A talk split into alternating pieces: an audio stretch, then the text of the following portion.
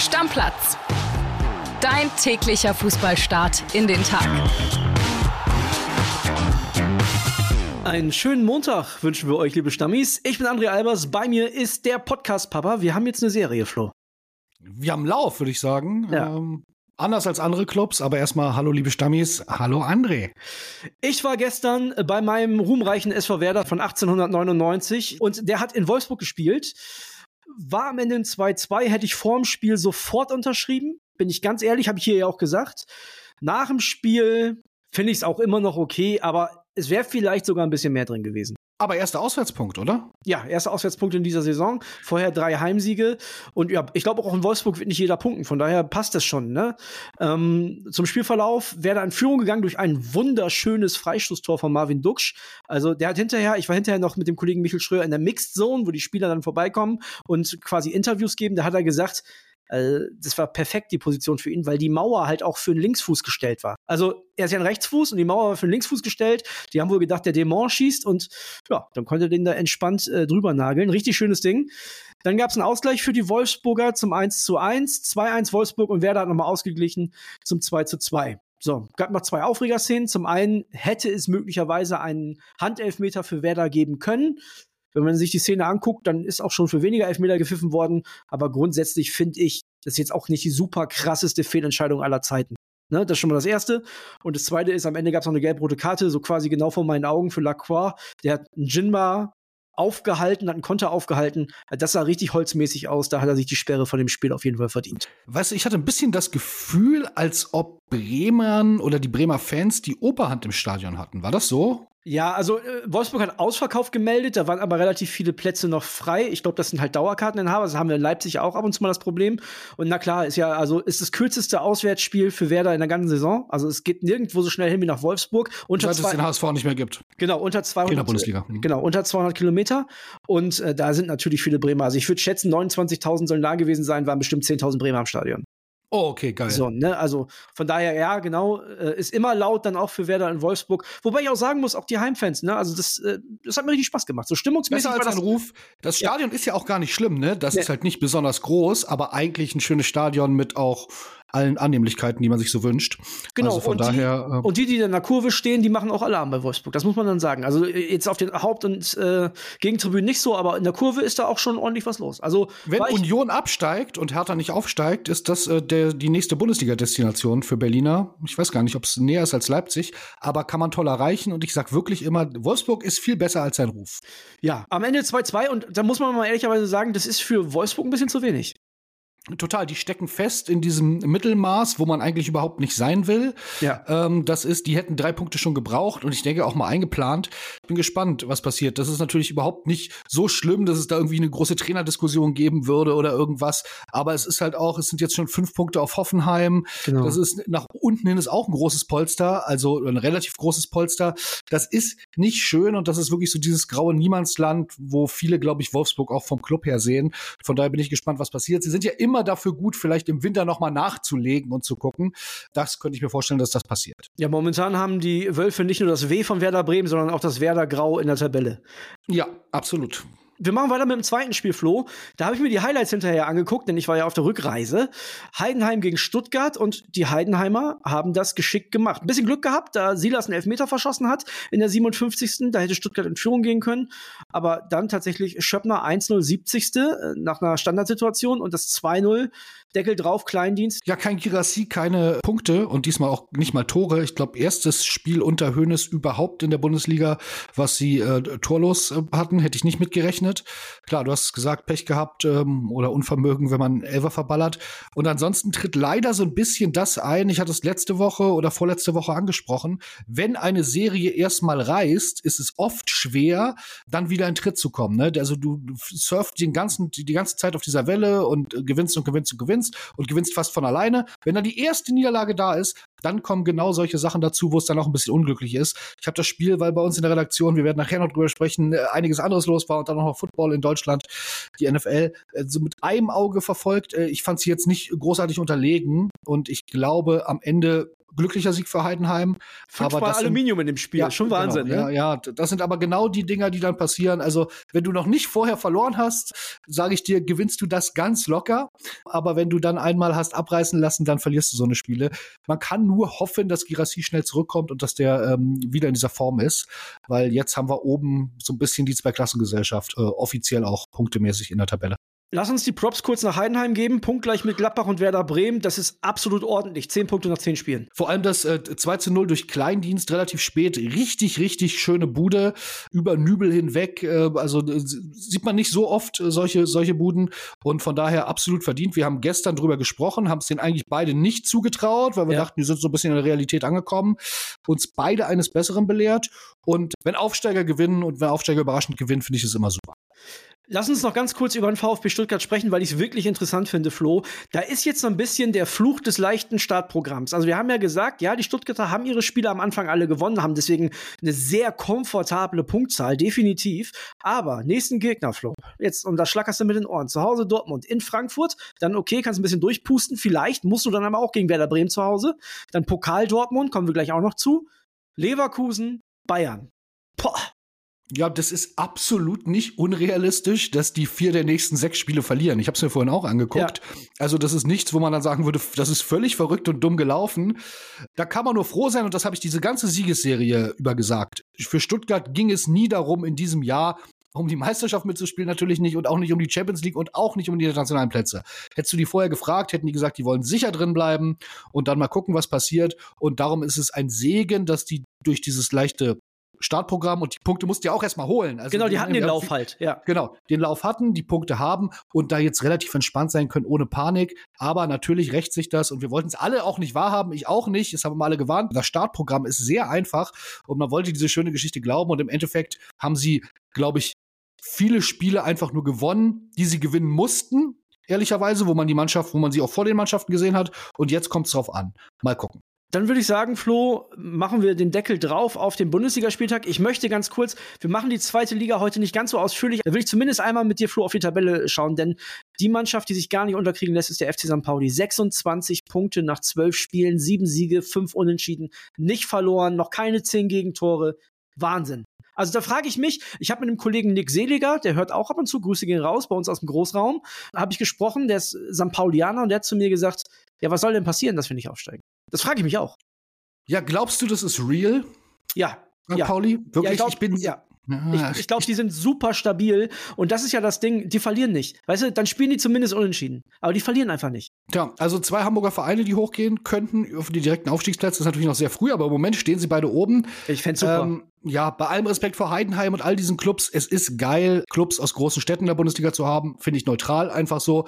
Und St. Pauli, brauchen wir nicht drüber reden, ist natürlich ein Verein mit einem gewissen Flair. Man kann sie mögen, man kann sie auch kritisch sehen, weil sie vielleicht äh, manchmal eine gewisse Doppelmoral an den Tag legen. Bin da jetzt kein uneingeschränkter Fan von.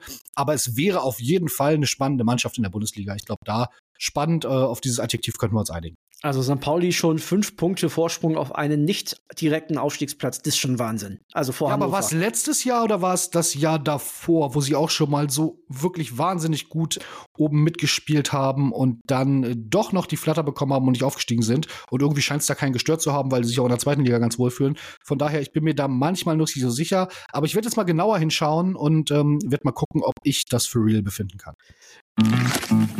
Werbung Wer war der echte Klaus Störtebecker? Was steht eigentlich wirklich im Knigge? Und was hat es mit dem Hollywood-Zeichen ursprünglich auf sich gehabt? Ich bin Wim Orts und ich nehme euch in meinem Podcast Aha History 10 Minuten Geschichte mit auf Zeitreise. Jeden Montag und Donnerstag beantworte ich Fragen zur Vergangenheit und dabei geht es auch um Themen, die so ganz sicher nicht im Geschichtsunterricht vorkommen. Aha History 10 Minuten Geschichte hört ihr immer montags und donnerstags ab 5 Uhr auf Welt.de und natürlich überall da, wo es Podcasts gibt. Werbung Ende. Wir machen weiter mit der Aktion, auf die du gerade schon so ein bisschen geteasert hast. Das ging ja Sonntagmorgen schon früh los in der Lage der Liga um Thomas Tuchel nochmal. Also ich habe auch mal auf unser Stammplätzchen geguckt, da gibt es sehr viele unterschiedliche Meinungen. Ich habe das alles überflogen. Die einen sagen, ja, Tuchel völlig überzogen, die anderen sagen, er hat doch recht. Also ne, wirklich, wie man das halt bei so einem Thema, bei so einem typischen Diskussionsthema auch kennt, äh, sehr, sehr unterschiedlich. Und da war gestern Felix Magath zu Gast, zum einen in der Lage der Liga, und Sebastian Hellmann, der Mann, der Thomas Tuchel bei Sky am Tisch hatte, zusammen mit äh, Lothar Matthäus und äh, Julia Simic. Und wir hören mal rein, was er gesagt hat. Da gibt es nämlich eine ganz interessante oder einen ganz interessanten Vorgang jetzt. Also, das sagt Sebastian Hellmann. Sebastian, noch eine Frage. Äh, wie ging es denn eigentlich weiter? Wir sehen in dem Bild, Dieter Niklas, der äh, Pressesprecher des FC Bayern, führt ihn sozusagen weg. Gab es hinterher noch mal Kontakt oder eine Reaktion von Bayern München? Ähm, ja, wir haben uns dann schon nochmal ausgetauscht. Und dann ging es auch um die Vorberichterstattung. Ähm, Herr Dresen war ja auch bei uns, den wir auch mit den Dingen konfrontiert haben, wie es jetzt weitergeht bei den Bayern Wintertransfers, also all die Dinge, die dann wirklich auch wichtig sind für, für die Zuschauer oder für die Fans oder wie auch immer. Und ähm, die Bayern hatten irgendwie das Gefühl, dass, dass wir nicht fair gewesen wären ähm, an dem Tag. Und ähm, ja gut, das, das fanden die jetzt nicht, aber es gibt ja immer, ich muss mal kurz den Anruf ähm, wegdrücken. Und äh, deswegen äh, hat es hinterher auch noch Kontakt gegeben. Wir wollen das heute nochmal vertiefen und dann mal gucken, wie, wie weit wir kommen. Und also wir wollen uns natürlich da annähern. Wir haben ja keine Lust auf irgendeine Konfrontation, die gar keinen Sinn macht von, von beiden Seiten, also von Sky und von den Bayern. Aber keinen Kontakt mit Tuchel persönlich, sondern mit Vertretern des FC Bayern. Nee, nee, genau, genau. Also ich werde jetzt heute auch nochmal seinen Manager anrufen, den Olaf Meinking, und ihm äh, das nochmal, also wird es ja gesehen haben oder sich informiert haben da nochmal äh, das alles abwägen, warum das so gekommen ist und wie man eine Basis finden kann, weil, ähm, wie gesagt, wir, bei uns steht ähm, Fairness und Miteinander im Vordergrund und das war es gestern nicht. Und äh, ja, mal gucken, wie sich das entwickelt dann. Ja, ich muss sagen, das ist schon alles so ein bisschen, also wenn man bei Bayern Öffentlichkeitsarbeit macht, muss man an dem Wochenende die Hände über den Kopf zusammengeschlagen haben. Ich glaube nicht, dass ich so eine Situation schon mal hatte. Ich habe mit dem Kollegen Tim Dedring hier Sonntag äh, am Balken gesessen und wir haben auf die Seite bei Bild.de geguckt und haben gedacht, Mann, das fühlt sich eigentlich alles so an, als ob Bayern 0-4 verloren hat und nicht, ob sie ja. 4-0 gewonnen haben. Und es liegt aber nicht an uns, weil wir böse berichten wollen, sondern weil Tuchel einfach diesen Auftritt hingelegt hat, den man möglicherweise, und Hellmann hat das auch gesagt, verstehen kann, den Groll dieses Trainers, der da unter Druck ist. Aber du siehst ja daran, dass sich die Bayern offenbar beschwert haben, dass die Bayern sagen, sie fühlen sich dann nicht gerecht behandelt, dass dieser ganze Club irgendwie damit ein Problem hat und das wundert mich schon und da muss ich sagen, da ist es dann auch hausgemacht, wenn man nur darüber spricht und nicht über die drei Tore von Harry Kane. Meine Meinung dazu ist super klar, dass der Tuchel sich da aufregt, dass der Tuchel da kommt und sagt, ey, das gefällt mir nicht und dass ständig die Experten hier zitiert werden und die labern nur Scheiße, ne? Sinngemäß hat er natürlich nicht wörtlich gesagt. Das kann ich zu 100 Prozent verstehen. Dass sich aber dann die Bayern bei Sky beschweren über die Berichterstattung, das finde ich peinlich. Das finde ich wirklich peinlich. Das müssen die einfach aushalten.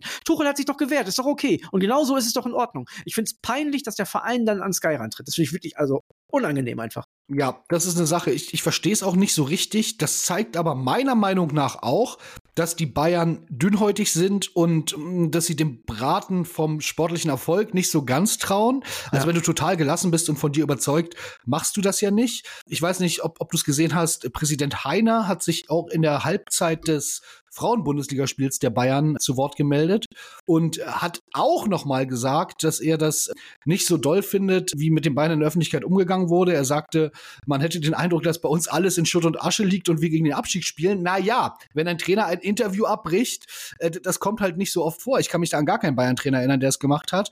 Er sagt, ja, wir sind im Pokal ausgeschieden, nicht gut, aber das kann passieren. Ich finde es gut, dass Thomas Tuchel ein Stoppschild gesetzt hat. Mir gefällt es, dass er so wehrhaft ist. Er hat genug Druck, wie wir alle bei Bayern.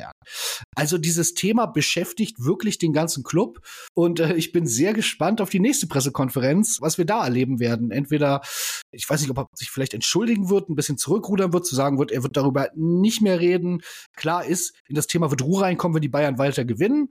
Wenn die ersten Niederlagen wieder kommen oder da auch mal ein Punktverlust nur kommt, wird das spannend sein, weil wir sehen jetzt, es ist bewiesen, die Bayern sind sehr dünnhäutig auf allen Ebenen. Aber Flo, die Erwartungshaltung, die hat doch nicht die Medienlandschaft geschürt? Weißt du, wer die Erwartungshaltung geschürt hat? Auch nicht Thomas Tuchel, sondern der FC Bayern selber. Der FC Bayern hat in der letzten Saison einen Julian Nagelsmann rausgeschmissen, der noch in drei Wettbewerben war, der auf Kurs deutscher Meister, der auf Kurs Pokalsieger und auf Kurs Champions League Halbfinale war. Den haben die entlassen. Na, ist doch klar, mit was für einer Anspruch oder mit was für einem Anspruch wir dann daran gehen, wenn die Bayern aus dem Pokal in Saarbrücken rausfliegen. Also sorry. Ja, ja, absolut. Da brauchen wir überhaupt nicht drüber reden. Ich sage nur, es ist wirklich ein gutes Zeichen oder ein guter Indikator für die innere Zufriedenheit der Bayern, was da im Moment passiert, dass sie sich offenbar über ungerechte äh, TV-Berichterstattung bei Sky beschweren. Also Auszeichnung übrigens für die Kollegen von Sky. Das ja. ist immer gut, wenn sich Clubs beschweren. Ne? Das ist, wir machen keine PR, wir machen Journalismus.